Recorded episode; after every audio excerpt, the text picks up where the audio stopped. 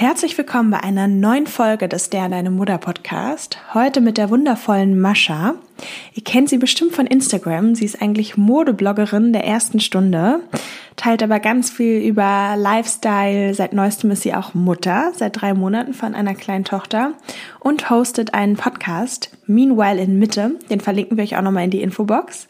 Und ganz viel Spaß jetzt mit dem Interview mit Mascha. Herzlich willkommen beim Der Deine Mutter Podcast. Der Podcast für die perfekt und perfekte Mutti. Ich bin Lulu. Und ich bin Leo. Dich erwarten ungeschönte Erfahrungsberichte aus dem täglichen Wahnsinn des Mutterseins. Top-Experten-Talks und spannende Interviewpartner. Und damit nimm's locker, Mutti, und viel Spaß.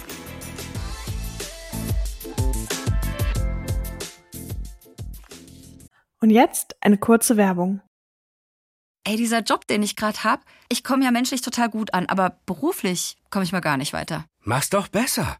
Mit einem Job bei SOS Kinderdorf machst du nicht nur einen Job, sondern du kannst wirklich etwas bewirken. Du kannst dich weiterbilden und kommst beruflich voran. Bewirb dich jetzt auf einen von vielen Jobs. SOS Kinderdorf. Mach's doch besser. Werbung Ende. Ähm, vielleicht für unsere Zuhörer erstmal eine Frage, die wir jedem immer ste stellen. Und zwar, wer bist du und was machst du? Äh, ich heiße Mascha, eigentlich gebürtig Maria Astor. Ich bin Influencerin der ersten Stunde und genau, äh, seit neuestem, seit drei Monaten, fast auf den Tag genau, und neuerdings auch Mutter. Mega, herzlichen Glückwunsch. ja, danke. Richtig süß, die Kleine. Wir durften sie ja gerade schon mal sehen. Ja, wie geht's dir denn jetzt so als Mama? Meinst du als frisch gebackene ja, Mama? So als frisch gebackene Mama. Äh, ja, ehrlich gesagt ganz Ja. gut. Also Ja. So sechs Wochen nach dem Wochenbett ja offiziell erst, ne? Sechs Wochen. Ja, Wochen? ich weiß, äh, gehört sich auch eigentlich so mit den sechs Wochen und so, aber habe ich jetzt nicht so mich so ganz dran gehalten tatsächlich. Also ich habe es versucht, aber das war dann äh, in meiner Natur, das war einfach schwer zu vereinbaren, fast für mich. Also sowohl beruflich Ja. ähm, als auch, ich habe halt einfach Hummel im Hintern. Ja, das verstehe ich. Ich. Same. Du bist da ja auch ein guter Kandidat. Ich bin da ganz schlimm. Ich weiß noch, als ich mein Kind bekommen habe, habe ich Leo irgendwann geschrieben. Es war am zweiten Tag so, hm, was mache ich denn jetzt so den ganzen, was mache ich den ganzen Tag? Und ich weiß, ich kann jetzt den ganzen Tag nicht nur im Bett sein und dann mit Kind und war echt so, scheiße, ich muss irgendwas tun. Finde es richtig schwierig, auch das mal so auszuhalten, irgendwie chill. zu aber- sein. Aber an sich ist es, also ich bin da wirklich nicht mit positivem Beispiel vorangegangen. Ja. Also eigentlich, und ich glaube, das hat auch seine Richtigkeit und das soll auch so sein, dass man sich wirklich diese Zeit Ja. nimmt. Ähm, wir sind halt in so einer spezielleren Situation halt einfach. Ganz grundsätzlich als Selbstständige Ja. ähm, hat man da einfach weniger Spielraum. Und äh, bei uns zu Hause ist es auch so, dass ich auch den Haupt, äh, dass ich auch die Hauptverdienerin bin. Ja. Das heißt, vieles ist einfach eh von mir abhängig. Das heißt, ich hatte gar nicht so die Möglichkeit, mir überhaupt diesen Raum Ja. zu nehmen. Also äh, d- da spielten tatsächlich einfach zwei Faktoren mit rein. Ähm, das war auch etwas, ich meine, da war ich auch emotional darauf vorbereitet. Aber ich hatte mir dann auch so ein bisschen, ich sag mal, eigentlich Freiraum geschafft, dass ich dann trotzdem Ja. nicht arbeiten musste für eine gewisse Zeit. Aber ich habe dann aber eben auch festgestellt, dass die Notwendigkeit gar nicht da ist, diesen Zeitraum auch vollkommen in Anspruch zu nehmen. Hatte ich das aber gleichzeitig auch unter Druck gesetzt vielleicht? Dieses, du bist selbstständig und bist davon abhängig. Also das ist ja eh so, es äh, setzt dich ja permanent unter Druck, wenn du selbstständig bist, insbesondere in so einem Bereich, in dem ich halt arbeite. Ich meine, das wird halt immer wieder belächelt. Ich äh, mache das jetzt hauptberuflich seit 2012, 2013, also schon richtig, richtig lange. Und da ist halt eben mental eigentlich die, mit die größte Herausforderung. Du hast halt die ganze Zeit das Gefühl, du musst dich halt immer wieder neu erfinden, du musst immer wieder neuen Content produzieren. Die Konkurrenz wird nicht gerade kleiner.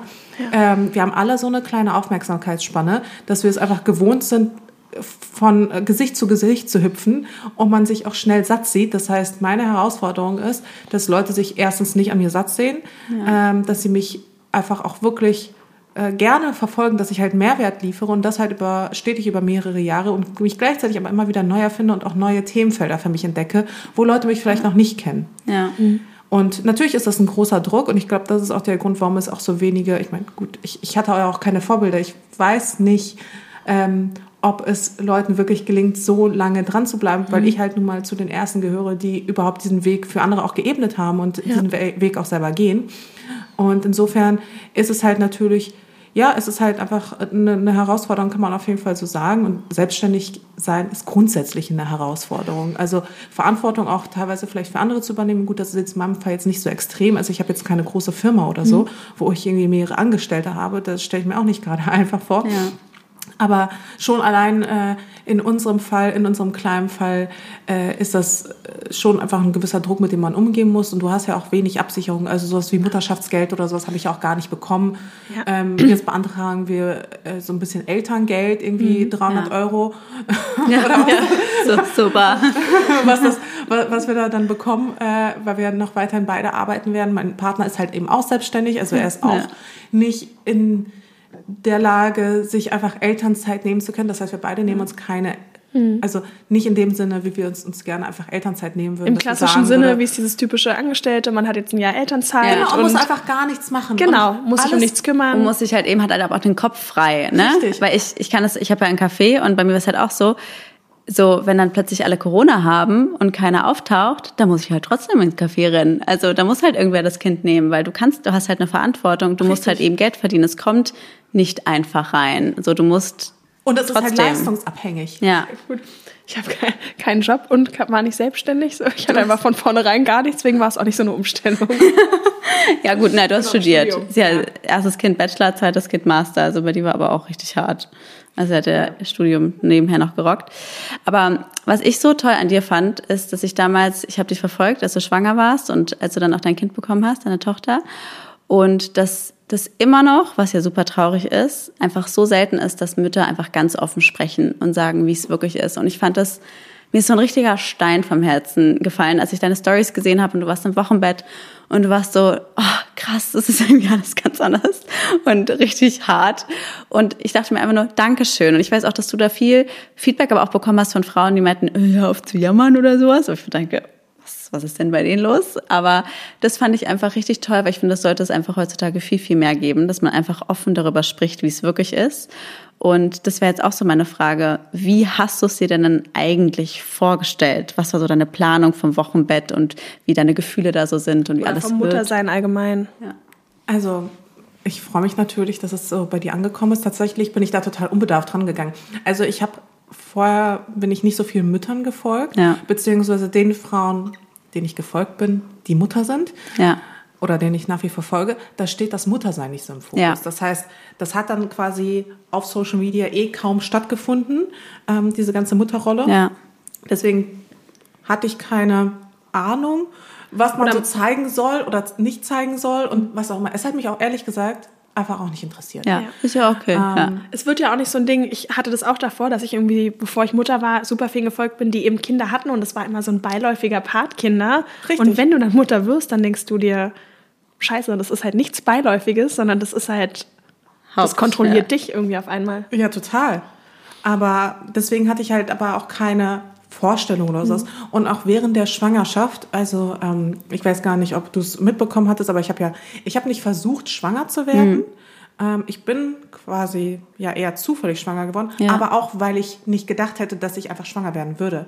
Äh, Weil Okay. ich, ich glaube, sechs Jahre oder so habe ich nicht Ja. verhütet. Ja, okay. Und ich war jetzt auch nicht unbedingt so, dass ich jetzt immer ganz genau drauf geachtet Ja. habe, wann ich jetzt einen ich. Eisprung habe und wann nicht. Und Ja. ja, und ähm, eben halt so den äh, Diagnoseverdacht hatte auf Endometriose. Okay, ja. Und so, und ich dachte so, ja, also it is what it is. Ja. Und wenn es dann soweit ist, wenn ich dann wirklich Kinder haben will, dann werde ich mich halt konkret darum kümmern. Ja. Was halt für mich bedeutet hätte, dass ich äh, eine künstliche Befruchtung machen Ja. lasse, was auch immer.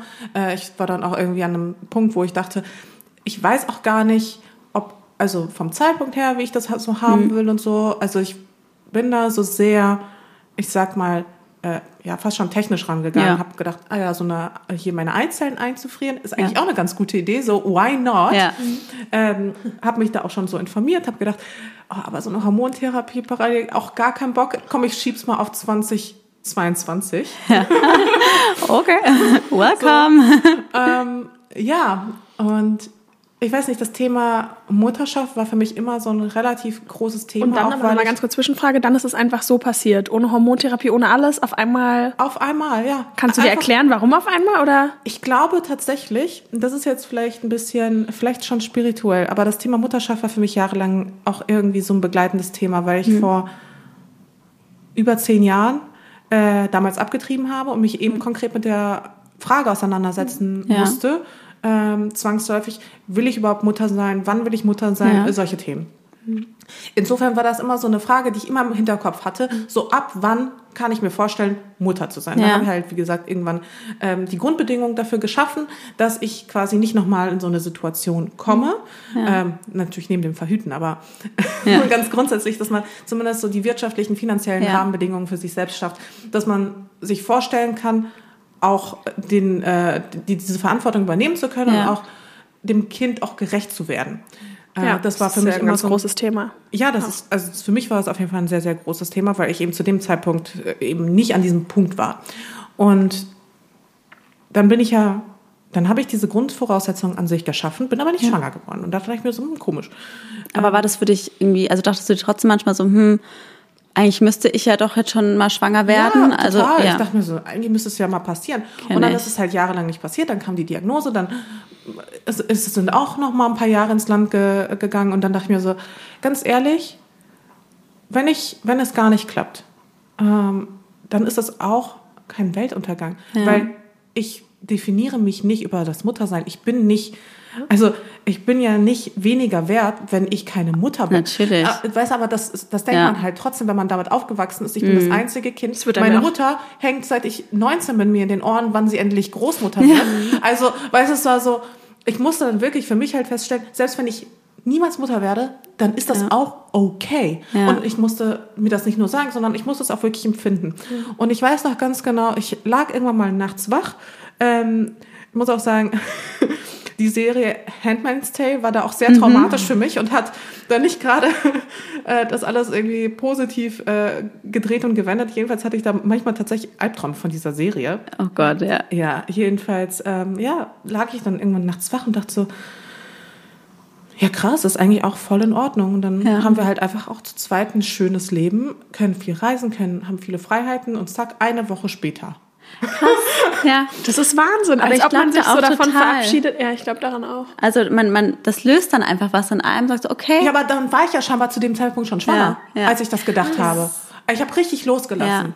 Und Wahnsinn, aber ich, ich kann mir das gut vorstellen. Ja, es ist total komisch Ja. irgendwie und äh, ist auch etwas, was mich total so fasziniert hat. Und dann war ich einfach schwanger. Und dann dachte ich mir so, okay. Wie war das für dich, total- als du es rausgefunden hast? Ich hatte total mixed feelings, weil einerseits, ich hatte das auch viel mit meinem Partner damals besprochen, Ja. so wann das der richtige Zeitpunkt für uns. Und ich wusste, das ist für ihn, das ist kein guter Zeitpunkt. Er hat gerade eigentlich keine Lust Ja. auf ein Kind. Ja. Ähm, einfach weil er ist ja auch noch mal zwei Jahre jünger als ich, ist Gründer. Es ist ein, also so rein objektiv, wenn man sich so diese Metrik anschaut, denkt man sich so, ist jetzt nicht so geil? Es gibt nicht den richtigen, aber es gibt den falschen Zeitpunkt, sage ich immer manchmal. Ne? Beziehungsweise ich finde, es gibt immer, Ja. also ja, es gibt, es gibt einen falschen Zeitpunkt. Ja. Ähm, es gibt nicht den richtigen, das, das stimmt schon, aber es gibt auch so richtig schlechte Zeitpunkte. So, und da muss man quasi in dieser Range gucken, Wie schlecht es- ist der Zeitpunkt? Wie schlecht.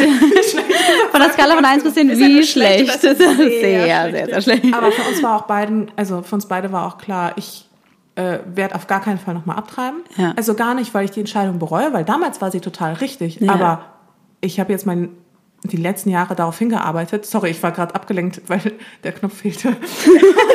Nee, es fehlen alle. Keine Ich habe aber auch Knöpfe an der keine Jacke. Haustiere. So, ich habe Kinder. Ja, Live with Kids, keine Knöpfe mehr dran, ja. ähm, so, wo war ich? Ach so, genau. Nee, aber für mich kam Das meine Modebloggerin. Ja, Mist. Stimmt, schämst du dich nicht? Hast du hier nicht auf dein Outfit geschaut? Ja, fangen wir mal nicht in. Nee, für mich, ich habe halt wirklich darauf hingearbeitet, einfach so für mich diese Rahmenbedingungen zu schaffen. Deswegen kam es auf gar keinen Fall in Frage, abzutreiben. Aber ich hatte dann wirklich in dem Moment misch- gemischte Gefühle, weil ich so dachte, ey, ich freue mich, aber irgendwie denke ich mir auch so, ich habe doch eigentlich gerade in meinem Kopf damit abgeschlossen. Ich habe doch jetzt gerade in meinem Kopf beschlossen, dass auch später voll in Ordnung wäre oder eben auch gar nicht voll in Ordnung wäre. Also soll ich mich jetzt freuen? Bin ich jetzt traurig? ich habe einfach gar nicht gewusst, wie ich mich fühlen soll. Ja. Und ähm, bevor ich es dann David tatsächlich gesagt habe, habe ich es erst meinen Eltern gesagt, weil er war auch gerade gar nicht zu Hause. Und ich wollte ihn jetzt nicht anrufen. Ich wusste, er kommt ein paar Stunden nach Hause. Ich konnte es aber natürlich auch überhaupt nicht für mich behalten. Ja. Und habe dann natürlich meine Mutter angerufen, die sich sehr, sehr, sehr gefreut hat. Sie hat ja auch schon gefragt danach vorher, wann es dann jetzt endlich so weit ist. Sie hat auch schon sehr lange darauf hingewartet und konnte natürlich überhaupt nicht glauben, dass es jetzt tatsächlich endlich soweit sein sollte. Das war für sie ja ganz, ganz toll. Das hat mich dann natürlich auch nochmal mit hochgezogen und dann ja. habe ich es äh, ihm gesagt und er hat auch voll cool reagiert. Also mhm. Ich weiß gar nicht, ob er sich gefreut hat. Es, ich weiß auch nicht, ob sich jemals ein Mann so richtig äh, so, ja, wahrscheinlich, es gibt Männer, die freuen sich sehr, aber ich Aber die sind jetzt alle immer eher verhalten. Also ich glaube, ich, es gibt selten ja, Männer, die dann gleich, oh mein super Gott, verhalten. So. Es war dann so, ich bin schwanger. Also mein okay. Mann war erstmal immer so, jetzt warten wir ab, jetzt kann er immer noch abgehen, ja. Also erst drei Monate brauchen wir noch gar nicht sich freuen. Ja, so war meine Aussage. Danke. Warten Sie mal ab, was passiert. Aber das finde ich, das finde ich ganz, ganz schwierig, ehrlich gesagt. Ja. Also das war bei mir jetzt Gott sei Dank gar nicht so der Fall. Also er meinte, ich hab, ich war halt komplett am Heulen, ne? Und er war so, ja, das kriegen wir schon, das kriegen wir schon hin. Ja. Und ich war so, ja, ich weiß, dass wir das hinkriegen, aber kriegst du es auch hin? ich krieg's hin, aber kriegst du es hin? ähm, zu dem Zeitpunkt muss ich aber auch gestehen, dass ich dachte, so eine Mutterrolle, also ich habe ja so vieles hingekriegt, so das kriege ich doch auch hin, notfalls auch alleine. Ähm, ja. Sprechen wir gleich nochmal drüber. Wurde ich dann auch schnell eines Besseren belehrt, aber da können wir gerne äh, danach drüber reden. Ja, und dann äh, ist es, ist es halt einfach so gewesen. Und ich habe dann lange auch überlegt, wann teile ich es, wann teile ich es mit der Familie, wann teile ich es mit Freunden. Und habe mich ja dann dafür entschieden, es relativ zeitnah auch allen zu erzählen. Mhm. Also ich habe es wirklich schon, ich habe lange nicht die zwölf Wochen abgewartet. Also ich ja. habe sogar noch. Finde ich aber auch gut, weil ich finde, irgendwie, das ist auch heutzutage so ein Ding, dass man sagt, ja, du hast es in den ersten drei Monaten nicht erzählt, falls was passiert. Ja, aber Und genau deswegen will ich es ja erzählen. Eben. Weil, eben. falls was passiert, ich meine. Da möchtest du es doch auch, damit, dass jemand für dich da den ist. Leuten, denen du es früher erzählst, mit denen würdest du sowieso darüber reden, wenn was ja. passiert. So. Richtig. Und dann die will man ja auch jemanden, verstehen. der mitfiebert. Und ich finde, es ist auch was ganz anderes, wenn du dann auf die Leute zukommst und sagst, hey, ich wollte mal was sagen. Ich habe es dir zwar vorher nicht erzählt, aber mir ist das und das passiert. Das finde ich viel schwieriger auch, dass die Person es dann versteht, als wenn man von vornherein irgendwie involviert ist. Und du bist ja auch sonst alleine mit den ganzen Gefühlen. Also Richtig. es ist ja wichtig, sich mitzuteilen. Also ich selber hatte auch eine Fehlgeburt und es war ganz wichtig, dass ich quasi dann auch darüber reden könnte und konnte. Und wenn ich mir vorgestellt hätte, ich hätte meine Freunde angerufen, übrigens, ich war schwanger. Und, äh, also das, ich wollte es ja nicht sagen, ja, man also soll es ja nicht sagen. Ich nee. finde das irgendwie, das sollte einfach so ausradiert werden. So soll doch jeder selber entscheiden, wann er was erzählt. Erstens also. das und wie gesagt, also ich will ja auch, dass das Umfeld dann, falls was passiert, dass das Umfeld auch versteht, warum es mir dann auch nicht gut geht. Weil ich meine, das, ja. ist, das kann man ja dann auch von niemandem erwarten, dass er dann gut drauf ist oder sowas, eben. dann äh, würde ich mir ja auch quasi den Raum nehmen, um eben auch entsprechend zu trauern und sowas. Ja. Und ich finde es halt eben auch wichtig, und das ist auch so ein Thema, ähm, eben Verantwortung auf Social Media zu tragen. Ja. Bedeutet für mich aber auch, Menschen mitzunehmen, auch in solche Momente und auch ja. einfach diese Momente ebenfalls abzubilden. Das finde ich aber toll, ja. weil ich finde trotzdem, also ich finde, du hast absolut recht, aber du müsstest es natürlich trotzdem nicht nachmachen. Ne? Es ist ja im Endeffekt trotzdem dein, genau, also du entscheidest, was, was du teilen möchtest, aber ich finde es schön, weil das hilft so vielen Frauen, weil ich kann auch nur von mir reden, als es mir damals passiert ist. Ich war um jede Frau dankbar, die öffentlich darüber geredet hat, weil ich dachte mir so, durch dich fühle ich mich als einzelne Person jetzt viel besser, weil ich weiß, ich bin nicht alleine, weil man eben trotzdem ja nicht darüber spricht. Ja. Keiner redet darüber. Und wenn dann eine Person sich das traut, das auszusprechen, ist es einfach nur wirklich toll. Es ja. ist ja auch eine krasse Challenge, glaube ja. ich, darüber zu sprechen. Aber weil es ja natürlich ein sehr intimes Thema ist. Aber ich glaube, dadurch, dass ich ja auch schon so lange auf Social Media bin und auch wirklich sehr viele intime Aspekte meines Lebens schon geteilt habe, ja. war die Schwelle für mich gar nicht, also das habe ich gar nicht irgendwie hinterfragt, ob ich da irgendwie überhaupt in der Lage zu bin. Ja. Verstehe natürlich auch alle, die sagen, nee, das ist, das möchte ich nicht in der Öffentlichkeit teilen. Ja. Ähm, aber ich glaube, ich wäre dann an der Stelle eben auch froh. Ja. Ähm, ist Gott sei Dank nicht passiert. Ja. Äh, man soll ja nicht auf äh, Dings klopfen, auf Stein, aber toll, toll, toll. ähm, und dann habe ich halt einfach äh, meine Community mitgenommen zu den Höhen und Tiefen meiner Schwangerschaft, von denen es ja einige gab. Ja, also ich auch. mitbekommen. ja. ja, ich weiß noch, gegen Ende hast du, glaube ich, schon sehr gelitten. Ich habe wirklich ich war nicht so eine happy Schwangere. Ich habe viele Aspekte der Schwangerschaft scheiße gefunden. Was war so am schlimmsten für dich? Kannst du mal ein paar nennen? Ja, am Ende, also ich, ich habe ja äh, jetzt im Rekordsommer war ich halt schwanger. Ja. Ähm, das heißt, ich habe mein Kind am 13. August entbunden und es war halt einfach kaum auszuhalten. Mir war einfach so heiß. Ich habe 30 Kilo zugenommen, glaube ich, nur allein an Wasser. Ich sah aus wie so ein riesiger Luftballon, der Ja. kurz vorm Platzen ist. Ich konnte kaum laufen, ich konnte gar nichts machen. Also all diese Freiheiten, die ich ja sonst an meinem Leben schätze, die waren halt einfach dahin. Und es hat auch alles einfach keinen Spaß gemacht. Ich, ich war wirklich, ich habe wirklich richtig gelitten. Und ähm, wochenlang einfach 40 Grad. Ja, das wäre ist halt einfach, einfach richtig hart. Und wenn Leute dann auch so erzählt haben, ja, meine Schwangerschaft war auch hart und ich war auch irgendwie im Winter, da dachte ich mir so ganz ehrlich, ja, das ist, ich respektiere das, dass es bei dir auch hart Ja. war. Aber ich will mich jetzt mal eine Runde beklagen, Ja. weil seit Monaten sind hier 40 Grad. Ich schaff's kaum aus dem Haus. Mir, Ja. ist, mir geht's gar nicht gut.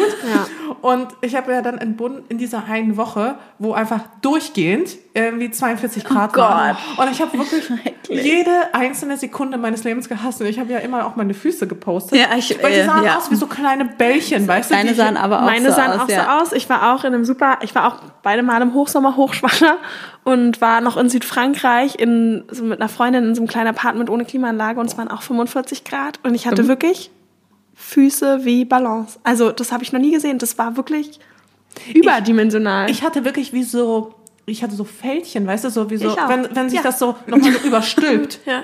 Wie bei Harry Wow. Potter, die Tante, die dann in die Luft geht. Kennt ihr die, die dann Ja. da... ja. Wahnsinn. Ja, ich passe immer Und noch vor nicht in allem meine Schuhe. mit euren Füßen Ja. hier. Meine sind auch ähm, größer geblieben. Geblieben auch. Ja. Ja, Halbe Nummer, ja. Oh. Naja, irgendwann wird es vielleicht noch weggehen. Aber vielleicht. vielleicht geht's weg. Vielleicht bleibt's auch. Sag mal Bescheid es dann in einem halben Jahr, ob sie noch da sind. Ja, aber das sind so kleine Aspekte, die fand ich schon auch irgendwie auch fast selbst unterhaltsam. Also Ja. was, was bringt es denn, wenn man nicht auch darüber lachen kann? Nein, ich finde auch generell, ich finde sowas, man teilt ja erst, wenn man sich selber ja auch nicht so ernst nimmt und sagt, hey, wie geht's wie euch ein? Und es geht ja hunderten Frauen auch so. Die sind genau in derselben Zeit schwanger gewesen, waren so, ey, danke schön, ich bin nicht die Einzige, die hier zu Hause hockt und rummeckert. Total. Ich Ne? habe gerade eine Freundin, die ist auch überhaupt nicht gerne schwanger. Und die sagt auch immer so, oh, aber das ist doch normal oder ist doch auch okay. Und dann denke ich immer, natürlich, ist es Natürlich, okay. So, ja. Nur weil du nicht gerne schwanger bist, hat es ja nichts damit zu heißen, dass du dein Kind nicht liebst oder weniger liebst oder sonst was. Ja, das- Sondern also es ist das- ja einer, der nichts mit dem anderen zu tun. Ja, genau. Für mich hat das auch nichts miteinander zu Eben, tun. es ist ja auch nochmal Schwangerschaft und Baby ist nochmal ja ein Unterschied. Also Und ich das ist finde, der man kann auch dankbar sein, dass man schwanger geworden ist. Und Genau. ja, das ist ein Wunder. Und trotzdem kann man den Zustand aber beschissen finden. Also Ja. das finde ich einfach total unauthentisch. Ja. Dann, ja, ich bin dankbar, dass ich schwanger bin, aber gefällt mir nicht. What's the problem? Ja, stimmt. Ja. ja, ging mir auch auf jeden Fall genauso. Dann aber Thema Schwangerschaft und Geburt und vor allem Wochenbett und der Moment eigentlich, wo du Mama wurdest, mit allem, was drin hängt. Vielleicht hast du da nochmal so ein paar Expectations versus Reality Momente. Ja, schon auch ein bisschen, aber auch gar nicht so viel, weil ich habe halt eine Hebamme gehabt, die wirklich sehr viel Erfahrung hat, sehr viel Erfahrung, also die irgendwie 50 Jahre lang Kinder auf die Welt gebracht hat. Wahnsinn. Und da wusste ich einfach, also was soll mir mit der einfach passieren?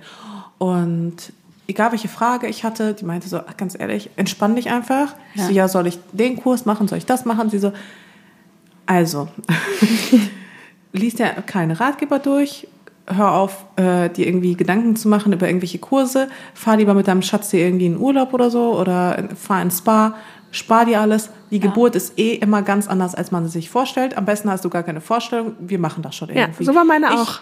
Ja. Ich übernehme das für dich, alles gut. Und dann ähm, die einzige Frage, die mich wirklich beschäftigt hat, wann merke ich, ob ich wen habe? Weil das ist so ganz, ich meine, das ist eine absurde Frage, ne? aber das fragst du dich halt schon. Ne? Ja, klar, so, wie glaub, fühlt sich das jeder. an? Meine Mutter meinte, ihre größte Angst in der Schwangerschaft war, dass sie die Geburt verschläft. Und dann meinte, meinte der Arzt immer, glauben Sie mir, es wird nicht passieren, weil sie hat total Angst, dass sie einfach schläft und es nicht mitkriegt. Aber ich meine, das kennt doch jeder. Man ist doch immer dann so, war das jetzt? War, war, Genau. Ah? Genau, waren das wen? Muss ich da jetzt irgendwie... ja. Dann direkt im Oder- Krankenhaus an. Oder am besten finde ich immer so die Wochen davor, das hatte ich ganz oft so, jetzt geht's los, ich spüre es, heute Abend Heute ist es soweit. ja. Und dann war es doch nicht und noch nicht. Ja, Und, oh. bei mir kam es ja auch irgendwie, ich weiß gar nicht, äh, eine Woche zu spät oder so. Bei mir auch. Man fühlt sich irgendwann richtig verarscht von dem Kind, weil ich so dachte, dann, dann komm halt nicht, dann bleib halt einfach drin. Weil Ja, ich dachte so, Spaß. kommt nicht, genau. Dann kannst du jetzt selber schon wieder raus. Ich war wirklich richtig mit raus hier aus der Nummer. Ja, ich war morgens manchmal richtig sauer, weil ich dachte, okay, ich schlafe heute ein und heute Nacht werde ich von Wehen wach. So, heute wird es passieren. Und immer morgens gucke ich auf die Uhr, es war irgendwie 8 Uhr morgens und dachte mir so, ey, du, du kleines Arschi, dann komm, dann komm halt nicht. Ja, ich es ging mir aber auch ähnlich. Weil ich auch schon so darauf eingestellt war, weil erstens meine Frauenärztin zu mir meinte, das wird auf jeden Fall früher kommen. Ist schon so groß. Ich und auch. Ich, und ich schon voller Panik, vier Wochen vorher, hier diese ganze Kack-Kliniktasche gepackt, alles Mögliche, war schon wirklich bereit. Wir waren alle hier bereit. Wir haben gewartet. Die Katzen waren auch schon bereit. Also wirklich. Äh, und dann Freunde und Familie kam's. immer dieses ja. und, und. Deswegen habe ich beim zweiten Kind gesagt, dass es, äh, habe den ET nach hinten verschoben. Weil mich hat das so genervt, dass alle gefragt Ja, haben, weil und? du schreibst einmal eine Stunde nicht zurück und alle sind gleich so, oh, Jetzt das geht's los. im Krankenhaus. nee. Nee, Gott sei Dank war das bei mir nicht so. Ich habe relativ schnell meiner Mama zu verstehen gegeben, glaub mir, du bist die Erste, die es erfährt. Wenn irgendwas auch nur ansatzweise passiert, du, du erfährst es. Du wirst es nicht, ver, du wirst es nicht verpassen. Wirklich, das kann ich dir versprechen. Ähm, ja. Und dann habe ich dann schon schnell gemerkt, dass ich, was, was dann Wehen sind. äh, habe mich schlafen sie? gelegt. Und dann war ich eine, ja, es, und dann war ich irgendwie eine Stunde später wach und merkte, uh, das tut hier aber ordentlich weh. Ja. Bin dann ins Krankenhaus gefahren mit David mitten in der Nacht. Wir so, oh, jetzt geht's endlich los, ne? Und ja, dann äh, ging es aber erstmal nicht los. Dann hat es noch ein bisschen gedauert. Ich, ich habe auch sofort eine PDA bekommen. Also es war auch das erste, wonach ich verlangt habe. Also Ja. ich wusste, ich will auf, ich mache diese ganze Nummer nicht ohne PDA. Ich war genauso. Ich habe es genauso gemacht. Ich war so, den Scheiß gebe ich mir aber nicht. Nee. Ich meine, das kann jeder für sich Ja. handhaben, wie er möchte. Es ist mir auch ehrlich gesagt vollkommen egal, Ja. was andere darüber denken oder wie andere es machen. Also das soll ja jede Frau für sich entscheiden. Für mich war es auf jeden Fall so, dass ich sagte, ganz ehrlich, es gibt moderne Medizin. Wenn ich Ja. einen Knochenbruch habe, dann denke ich mir ja auch nicht, ach, da gehe ich jetzt einfach so durch, da packe ich mir, also das, da gehe ich ja auch ins Krankenhaus und lass mir das richten und geb mir, lass mir entsprechende Medikamente geben oder irgendwelche OPs lasse ich ja auch nicht ohne Narkose durchführen. Also insofern dachte ich mir, warum sollte ich dann da durchgehen? Absolut. Weil, also schmerzvoll wird es wahrscheinlich so oder so und mit PDA ist es aber ein bisschen erträglicher. Habe ich vielleicht einfach eine ganz gute Experience. Und äh, dann ging die Geburt, also dann hatte ich wohl zehn Stunden Wehen, habe es ja Gott sei Dank nicht ganz so mitbekommen. Und dann kam die Kleine auch relativ schnell, weil meine Hebamme natürlich auch wusste, okay, so wie, wie muss sie das so steuern, dass es auch alles relativ reibungslos funktioniert. Ganz so reibungslos war es dann nicht. Also sie musste dann doch noch mit der Saugglocke geholt werden, ähm, was dann natürlich für mich auch im Nachhinein extrem schmerzhaft war. Aber ja. Gab es schon dann so okay. Momente äh, bei der Geburt, wo, wo du dachtest, boah, krass, da- damit hast du jetzt gar nicht gerechnet, davon hast du noch nie gehört, das hättest du gerne vorher gewusst?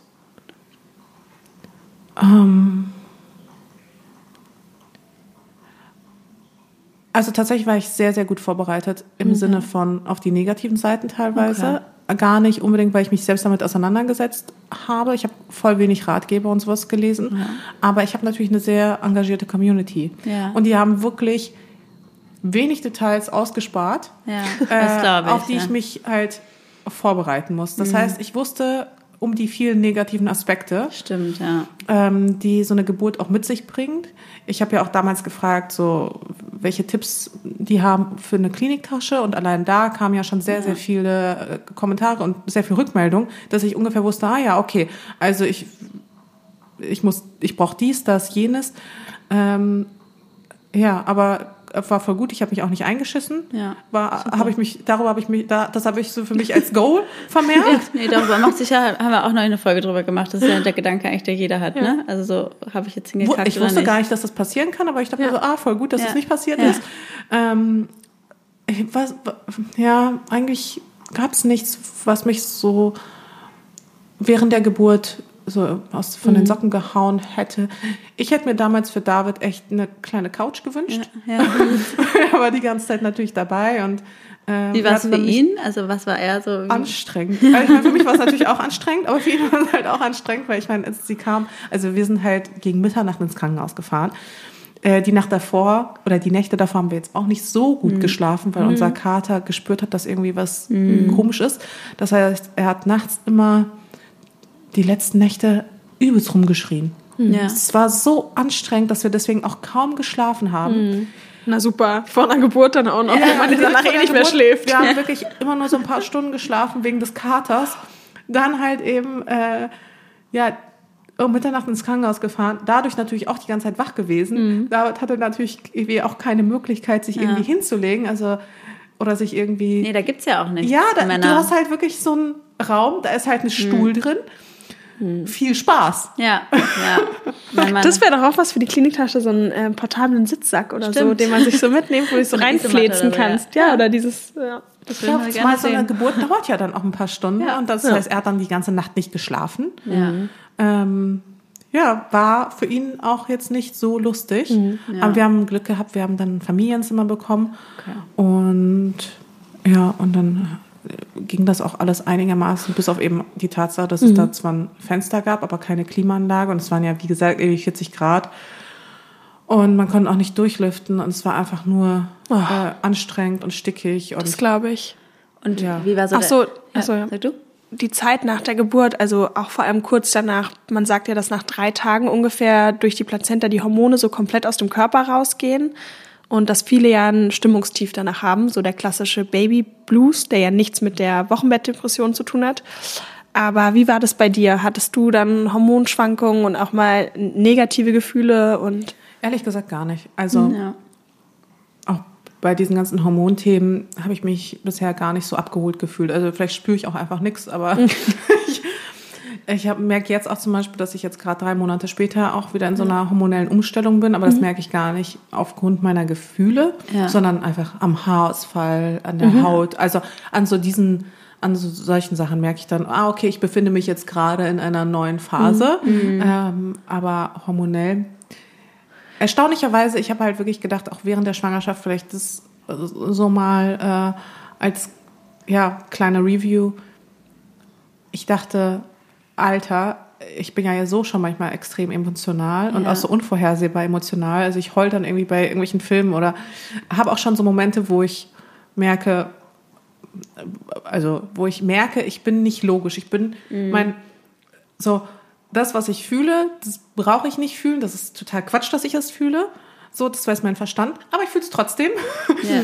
Und ist ja äh, total normal, ja. genau, das ist total normal. Und ich dachte mir, wenn ich jetzt schwanger bin, dann habe ich das ja mal tausend. Ja. Aber das Gegenteil war der Fall. Ich war total ausgeglichen. Ich war mir, also ich war gar nicht so emotional unvorhersehbar, wie ich dachte, dass ich es sein würde. Und jetzt merke ich das im Grunde auch, dass ich eigentlich, also ich war auch danach, nach der Schwangerschaft, also jetzt die letzten Wochen auch voll normal, würde ich sagen. Logisch. Ich finde, das ist aber auch ja was, was, es kann ja auch positiv ähm, Reality sein. Also ich finde gerade, was du sagst mit der Schwangerschaft, mir ging es auch so. Ich dachte so, ah, ich bin manchmal schon psychisch auch ein bisschen instabil, so in der Schwangerschaft, ich werde bestimmt ganz schlimm drauf Ja. sein. Und gar nicht. Auch so generell als Mutter bin ich viel stabiler, als ich es eigentlich dachte. Also ich finde, das ist ja auch mal was Schönes zu wissen. Es ist ja nicht immer, man redet immer nur von den schlimmen Realities und ich habe es mir viel schöner vorgestellt und alles war schrecklich. Aber es gibt ja auch super vieles, was dann am Ende gar nicht so schlimm war, wie man es eigentlich sich vorgestellt hatte. Ja. Also ich habe fast das Gefühl, dass ich weniger weine Ja. seit Baby oder seit Schwangerschaft Ja. als, äh, als davor. Krass. Weil davor habe ich wirklich, also da habe ich ein trauriges Hundevideo gesehen und das lief sofort oder So bin traurige ich jetzt. Hörbücher oder Ja. sowas. So, Also das geht mir schon echt so, seit ich Mutter bin, ich kann nichts schauen, was irgendwie ein bisschen traurig ist oder irgendwie mit Kindern oder zu tun hat. Das da kann ich weine auch ich nicht mehr. sofort. Bei Kindern, bei ja. Kindern, das, also das Ja. habe ich früher auch nicht mehr, ja. verstanden, dass Ja. das so ein sensibles Thema ist. Ja. Aber wenn irgendwas mit Kindern ist, Ja. kann ich, das kann, Geht da nicht. Mhm. schalte ich sofort ab. Deswegen, das Ja. lasse ich gar nicht, also das verletzt mich so sehr, das lasse ich gar nicht erst zu. Ja. Aber ähm, ich kann jetzt auch wieder, ich weiß nicht, auf TikTok irgendwelche traurigen Hundevideos sehen und direkt, direkt weine. Aber wenn du jetzt quasi, du hast, bist jetzt seit drei Monaten schon Mutter. Schon. Ähm, schon. schon. Ich hab, drei Monate habe ich schon geschafft. Ja. Hey, das ist hallo. 18 Jahre vor. Aber ich finde gerade, du hast schon quasi ein, ein, ähm, von diesem ersten Jahr hast du schon drei Monate geschafft, weil ich finde, das erste ist schon auch so das Anstrengendste, einfach weil es so neu ist. Was würdest du quasi. Aber das, also da ist ja auch jeder anders, ne? Also Ja. das, da sagt ja auch Ja. jeder was anderes. Manche finden das erste Jahr am anstrengendsten, andere sagen Terrible Two, Stimmt, andere ja. sagen Ja. äh, noch mal irgendwas. Ähm, also da Alles für sich. Also ich finde jetzt ab drei, mein Sohn ist drei, ist es viel entspannter, weil du kannst mit denen kommunizieren. Darauf die beschäftigen sich auch. total alleine. Oh, die schlafen durch. Also das ist besser. Aber was würdest du jetzt quasi der schwangeren Mascha oder der kinderlosen Mascha raten, so rückblickend, wie man sich aufs Kind vorbereiten kann oder wie es wirklich ist? Ach, ich würde sagen, mach es, mach, also ich würde ihr da gar nicht so groß Tipps geben, weil ich glaube, ich habe es schon eigentlich ganz gut gemacht, ähm, ohne mich jetzt so zu sehr selbst zu loben. Aber ich glaube, der Ansatz, den ich da hatte, da einfach auf die Hebamme zu vertrauen, Ja. war schon für mich genau der richtige. Ähm, was würde ich ihr sagen? War es denn anders Wird's als erwartet, das Muttersein? Wird, für mich war es ehrlich gesagt fast leichter, als ich es erwartet habe. Ja. Ich dachte, es wird anstrengender. Ja. Also Das finde ich total schön, auch für alle, die jetzt zuhören, das zu wissen.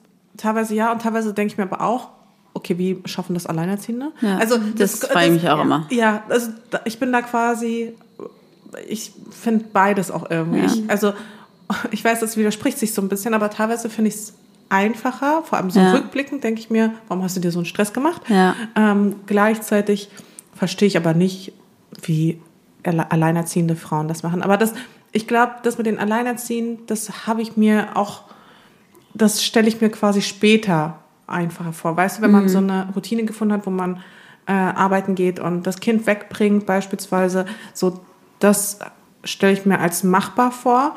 Ähm, habe aber nie so richtig drüber nachgedacht, wie ist es denn eigentlich so im ersten Jahr oder Ja. so. Ähm, da hatte ich auch wirklich kaum so richtige Vorstellungen. Ja. Und ich finde es aber, ich finde es echt okay. Ähm, Ja. Ich habe super Glück gehabt, weil wir haben kein Schreibaby. Ja. Also wir haben, klar, wir haben so ein, so ein Baby, was viel, also von uns auch abverlangt und viel Beschäftigung braucht und eben auch schnell mal langweilig ist. Und also es ist jetzt nicht so dieses Füttern, Schlafen, körperliche Nähe. Also ich habe das Gefühl, es sind noch ganz andere Bedürfnisse, die da noch mit reinkommen. Man will beschäftigt werden, man will einfach, ja, man will einfach Aufmerksamkeit. Ja. Rund um die Uhr. Und das ist natürlich äh, schwierig, wenn man eben zwei selbstständige Eltern hat, deren Aufmerksamkeit dann natürlich auch zwangsläufig auch bei dem Job liegt. Das spüren die ja auch gefühlt sofort. Also die können sich irgendwie selber da beschäftigen, rumgucken und solange man den Fokus auf die Kinder hat, sind die oft ruhig. Und sobald ich auch dann am Laptop mal irgendwie was für die Uni oder sonst wie gemacht habe, dann war sofort Gequengel oder irgendwie will auf den Arm oder irgendwas, als ob die so richtig merken, man hat nicht mehr den Fokus auf sie. Ja, aber ich habe total Glück, weil David nimmt sie dann ganz oft wirklich beim Arbeiten auf Ja. den Arm. Also der hat jetzt bei sich diese Voice-Funktion entdeckt, äh, mit der Ist ja auch ein Mega-Tipp für alle Selbstständigen, ne? ja. Weil ich gerade sagen. Ja, ja, also der hat sie dann wirklich hier so auf dem Schoß. Ja.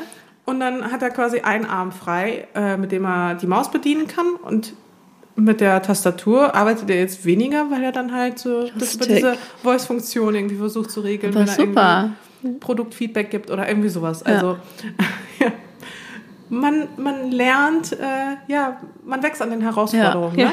Also äh, insofern, das hat eigentlich für uns ganz gut geklappt. Ich habe halt auch gedacht, oh Gott, ich schaffe gar nichts mehr dann Ja. in Zukunft. Ich schaffe den Haushalt nicht, ich schaffe den Job nicht. Aber turns out, es geht alles irgendwie. Ich finde, das ist eh am Anfang. Ich finde so, gerade so in den ersten zwei, drei, vier Wochen, finde ich, ist man in so einer Bubble, wo man denkt, krass, ich werde nie wieder ein normales Leben führen. So alles ist anders und es wird nie wieder wie vorher. Und wie soll ich überhaupt jemals wieder einkaufen gehen? So, ich war irgendwie damals eine Sache am Tag war mir schon genug und zwei Sachen haben mich schon überfordert. Aber ich finde, man kommt dann doch schnell in so eine Routine auch wieder rein.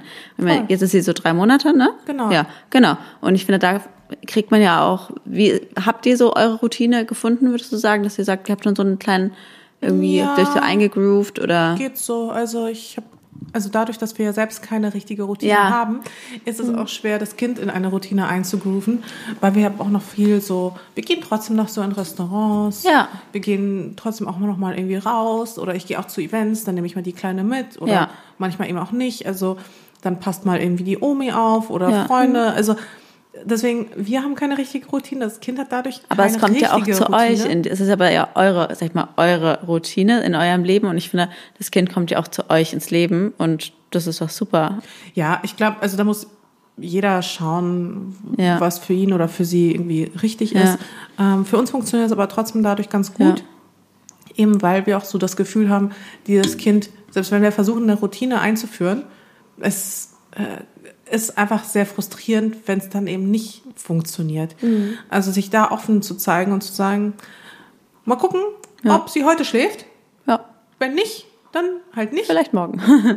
Aber wenn ja, dann wäre es doch ganz schön, ne? ja, aber ich Dann finde, schaffen wir vielleicht auch mal was heute. Ja. Aber sich so selbst diesen Druck rauszunehmen Ja. und auch einfach so zu kommunizieren, so ganz ehrlich, ich habe ein kleines Kind, so, dann schaffe ich mal die Deadline nicht. Ja. It is what it is. Also, so, sorry, Ja. aber äh, mein Job ist jetzt natürlich trotzdem nicht meine Prio jetzt gerade. Ja. Also natürlich bleibt das Kind jetzt die Prio. Ja. Natürlich versuche ich mein Bestes zu geben, aber ich kann jetzt auch nicht allen Rollen zu 100% gerecht werden. Ich Nein. kann Ja. weder meiner ähm, weder der Rolle der Mutter gerade per so gerecht werden, Ja. wie ich es gerne würde. Ich kann meinem Job gerade nicht so gerecht Nee. werden, wie ich es gerne würde. Und natürlich kann ich auch meinem Partner gerade nicht gerecht werden. Mhm. Aber ganz ehrlich, das ist eine Phase. Das geht hoffentlich auch irgendwann wieder weg.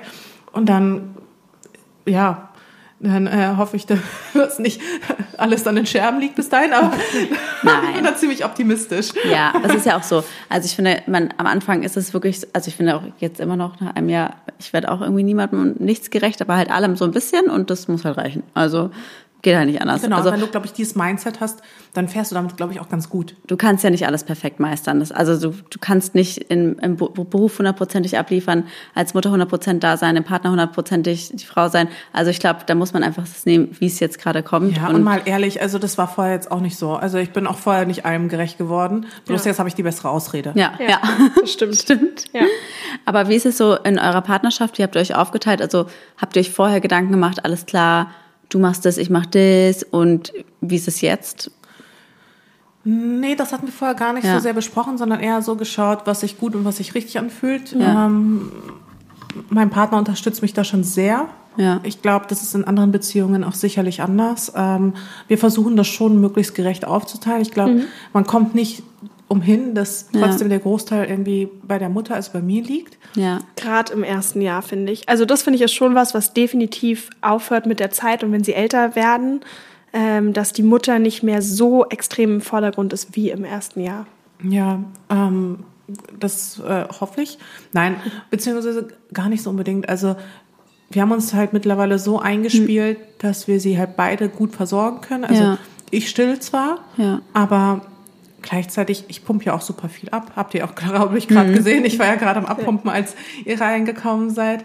Äh, ich pumpe super viel ab. Aber wir geben auch die Pre-Milch. Ja. Ähm, Das heißt, selbst wenn ich irgendwie mal für eine Nacht weg sein sollte, würde das halt eben auch funktionieren. Ja. Das ist super. Man ist ja dadurch viel flexibler auch als Mutter einfach und unabhängiger auch. Richtig. Und das war mir halt total wichtig. Und ähm, ihm ist es halt eben auch wichtig, dass Ja. wir auch weiterhin eine Partnerschaft führen. Das war, das war mit so die größte Herausforderung, von der ich auch wusste, dass es auch eine werden würde, weil wenn man dann Eltern ist, Eltern wird, dann bleibt natürlich halt wirklich vor allem das Partnerschaftliche irgendwie auf der Strecke. Ja. Und das irgendwie da einfach eine vernünftige, gute Beziehung zu führen, wo man noch mehr Gesprächsthemen hat als nur das Baby. Ja.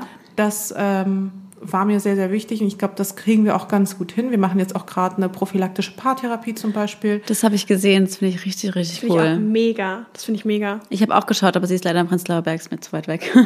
aber ich, wir kommen aus Charlottenburg. Aber Ah. wollen wir nämlich auch machen, weil ich finde, das ist eine super Sache. Ja, also wir hatten jetzt auch erstmal nur unsere erste Sitzung. Aber weißt du, es geht ja gar nicht so darum, ähm, dass man dann wirklich so in dem Sinne, also sie, sie begleitet uns ja in dem Sinne nur, weißt Ja. du, ich, ich würde mir sogar fast zutrauen, dass wir das auch so hinkriegen würden, ähm, so ein Gespräch zu führen. Aber wann macht man das denn schon mal? Eben. Also wann nimmt man sich Darum, genau. Wann nimmt man sich einfach mal so zwei Stunden Zeit und redet mal über die Beziehung, über die eigenen Gefühle, Ja. über die eigenen Bedürfnisse? Das ist genauso wie wenn man so sagt, ja, ich möchte mit Sport fit werden, Mhm. ähm, mit Homeworkouts, aber ein Personal Trainer ist einfach viel effektiver, weil Ja. du da halt wirklich Weil du- quasi ein Commitment eingehst. Und Eben. ähm, da merke ich auf jeden Fall, das war schon direkt nach der ersten Stunde Ja. total heilsam, dass da einfach jemand ist, der einen da einfach begleitet. Und ich glaube, das ist, also wenn ich so ein paar Erkenntnisse habe, gewonnen habe jetzt in der Mutterschaft, dann ist es wirklich so das richtige Setup. Und damit Ja. meine ich halt eben zum Beispiel sowas wie eine Paartherapie. Damit meine ich auch äh, Menschen, denen man das Kind halt geben kann. Ähm, wir suchen jetzt- Unterstützung, ganz wichtig, ja. Genau, also ich habe es leider verpasst, vor der Schwangerschaft mich um eine Nanny zu Ja. kümmern. Ähm, ist aber etwas, was ich ja definitiv gerade so auf dem Schirm habe, dass man halt wirklich so eine Nanny hat, die irgendwie ein, zwei Mal die Woche kommt. Dass Mama und Papa einfach einmal die Woche Date Night haben können. Ja. Total wichtig, haben wir auch einmal die Woche eingeplant, eigentlich fest. Und das ist so wichtig für die Beziehung, weil man auch da ein anderes Setup und ein anderes Setting hat. Und du führst andere Gespräche außerhalb der eigenen Wohnung, wo man irgendwie ja doch die meiste Zeit mit Kind dann im Jogginganzug und sonst Ja. was sitzt, was ja vollkommen okay ist. Aber sich auch mal wieder schön zu machen, rauszugehen, finde ich, hat eine ganz andere Qualität auch von Gesprächen und Total, ähm, und das Sachen, ist ne? ja auch eine krasse Chance, weil ich sag dir ganz ehrlich, jetzt vor, vor dem Kind haben wir jetzt auch nicht einmal die Woche Date Night gemacht. Nee. Also da hat man dann auch, da hat man auch gedacht, naja, ach, könnte kann's ja jederzeit machen, genau. Und dann machen wir es halt einfach gar nicht. Und dadurch, dass man jetzt quasi wie so ein festes Datum, hoffentlich bald in Zukunft, also wie gesagt, äh, das Thema Nanny steht jetzt gerade noch aus, so, ich hätte ja am liebsten irgendwie so eine, das ältere Omi oder Ja. sowas, die dann halt wo ich dann auch weiß, okay, das kann man dann auch sonst zu ihr bringen und dann Ja. äh, weiß das Kind, wo die Schokoladenschublade ist und wo es dann übernachtet oder so Ja. auch mal. Ähm, sowas würde ich mir ja persönlich wünschen, ist aber natürlich auch äh, ja, relativ anspruchsvoll. Mal gucken, ob, ob das klappt. Aber ich finde das super, nochmal, wie gut du auf dich und deine Beziehung und auf alles achtest. Also ich finde, das merkt man richtig im Gespräch, wie du reflektiert auch mit der Paartherapie sagst, okay, bevor überhaupt irgendwas ist, mache ich eine Paartherapie mit der Nanny. Das war zum Beispiel mein größter Fehler, mir keine Nanny zu nehmen, weil ich dachte, ich krieg's ja alleine hin, ich kann das auch alleine. Und dann, Aber man kann es ja auch alleine. ich aber war so Struggeln. Es war schrecklich. Aber warum sollte man das denn alleine hinkriegen? Ja, eben. Also ich frage mich immer, woher kommt überhaupt der Anspruch, das alles alleine machen zu müssen? Es gibt ja nicht umsonst diesen Spruch hier, äh, it takes a village. Ja. So. Und wir haben hier halt immer diesen Anspruch, wir müssen das alles alleine schaffen. Ja. Meine Mutter hatte auch Unterstützung von ihrer Ja. Mutter. Das war da, als damals, als sie also aufgewachsen ist, ähm, war das auch ganz normal, dass wenn man ein Kind bekommt, dass dann die Großeltern übernehmen. Eben. Den Luxus haben wir jetzt gerade tatsächlich bei uns einfach nicht, weil Ja. seine, Groß, äh, seine Eltern ähm, arbeiten halt noch Ja. Vollzeit, meine Eltern leben nicht in Deutschland. Ja. So, aber trotzdem ist es wichtig, sich mit diesem Setup überhaupt auseinanderzusetzen Ja. und eben sich von diesem Anspruch frei zu machen, dass man eine gute Mutter ist, wenn man irgendwie 24 Stunden an seinem Kind klebt. Also ich merke ist dann Quatsch, auch, ja. also das ich glaube, man darf nicht vergessen, dass man ja auch selbst sein eigener Mensch ist Ja. und dass man auch eigene Bedürfnisse hat und die eben nicht zu sehr hinten anstellen. Ich merke, Ja. ich merke das ja eben auch bei mir selbst, dass ich mich immer als, als letztes anstelle. Ich stelle immer alles andere nach vorne und meine Bedürfnisse stelle ich auch schon ganz ans Ende. Aber eigentlich weiß ich auch, so soll es halt eben nicht sein. Und ich versuche sie dann immer wieder quasi neu zu priorisieren und mir das immer wieder bewusst zu machen und zu sagen, das ist jetzt meine Zeit und die nehme ich mir. Ja. Und da muss man halt einfach mit dem Partner, also einfach, da muss man einfach mit- dem Partner kommunizieren und sagen, du, das ist total wichtig, du musst jetzt übernehmen, weil ich brauche gerade einfach Zeit für mich. Ich will dir Ja. auch eine gute Partnerin sein, ich will eine gute Mutter sein. Das kann ich aber nur sein, wenn ich auch irgendwie happy bin und ausgeglichen und wenn es mir auch einfach gut geht. absolut. Gerade als Mutter, finde ich, ist man so auch das bindende Glied so. Und wenn du dich dann völlig erschöpfst, dann erschöpft man irgendwie zwangsläufig auch den Partner und das Kind. Und was ich auch immer denke, so die Partnerschaft besteht ja lange vor dem Kind. Also es ist total irrational, wenn das Kind kommt, zu sagen, ich kümmere mich nicht mehr um die Partnerschaft, obwohl die Partnerschaft ja viel, viel länger besteht, als das Kind Ja. eigentlich da ist. Also Total. das ist so ein, ja, glaube ich, in unserer Kultur auch manchmal so falsch verankert. Dieses, Ja. man muss nur noch aufs Kind gucken und so. Schwachsinn. Du guckst ja viel mehr aufs Kind, wenn du dich auch um dich und die Partnerschaft kümmerst. Just a happy mom is a good mom. Das ist ja immer unser, unser Ja, Motto. wobei, das habe ich ja irgendwann letztens gepostet Mhm. und dann habe ich äh, dafür äh, einige Kommentare Echt? ernten müssen, dass das ein sehr toxischer Spruch sei, Och. weil ähm, ja auch viele Mütter auch depressiv sind, aber auch die können gute Mütter sein. Natürlich, aber es geht ja darum, es geht ja eher darum, dass man auf Ich sich sag, guckt, nur, ich, sag, ne? ja, genau, ich sag nur, was Ja. mir weitergetragen wurde. Aber ich finde, das ist ja auch das Weil Internet. nur eine glückliche Mutter, klar, Nein. als Mutter ist man nicht immer glücklich, aber ich denke ist mir, ja wenn man klar. ein bisschen abstrahiert, was man mit Ja. dem Spruch eigentlich meint, dann Das ist ja immer das Internet, man sagt eine Sache und es, da Und muss man ganz doll aufpassen. wortwörtlich. Ich finde, es geht ja eher darum, es ist in übertragenen Sinne gemeint, dass, wenn, dass du auf dich achtest, weil wenn du dich um dich kümmerst, Es kann zumindest nicht schaden. Genau, mom dann- takes care of herself is a good mom. genau, machen wir es so, machen wir es so, genau. ja, schön. Also, Ja. Nee, wir sind schon über der Zeit. Ja, Oh, wow, stimmt. wirklich? Ja. Ich habe das Gefühl, ich geht- kann noch stundenlang drüber sprechen. Ja, es geht immer. Das ist super spannend, Es geht, auch. Es, es geht immer so schnell rum. Aber vielleicht nochmal abschließend, was würdest du denn noch allen unseren Zuhörerinnen oder Zuhörern noch mitgeben, die vielleicht gerade schwanger sind oder vielleicht gerade im Wochenbett sind und die vielleicht auch gerade nicht so eine gute Zeit durchmachen und sagen, oh, irgendwie struggle ich. Was wäre so dein Tipp? Oder was möchtest du ihnen sagen? Vielleicht, es ist alles nur eine Phase. Finde ich gut. Ich finde, das ist. Das finde ich auch gut. Das hilft mir auch manchmal total in schlechten Zeiten, dass ich denke, okay. Das sagen wir uns ja eigentlich auch Genau. immer ständig oder jeden Genau. Tag. Es ist nur eine Phase. Ja. Oder so ist es das Gesetz der Polarität, Genau. sagst du immer hoch, zu mir. Runter, hoch, runter. Ja. Ja, super schön, Mascha. Vielen, vielen Dank dir super für deine gerne. Zeit und für das Interview. Es war richtig toll. Ihr könnt uns ja unter der aktuellen Coverfolge einmal schreiben, wie ihr das Interview fandet. Und falls ihr noch Fragen an Mascha habt, schreibt uns gerne in die Kommentare. Genau. Vielen Dank dir. Danke. Ja, Ciao, danke. ciao.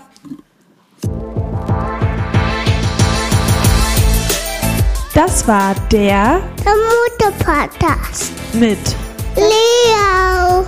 und Lulu, Luisa. bis zum nächsten Mal.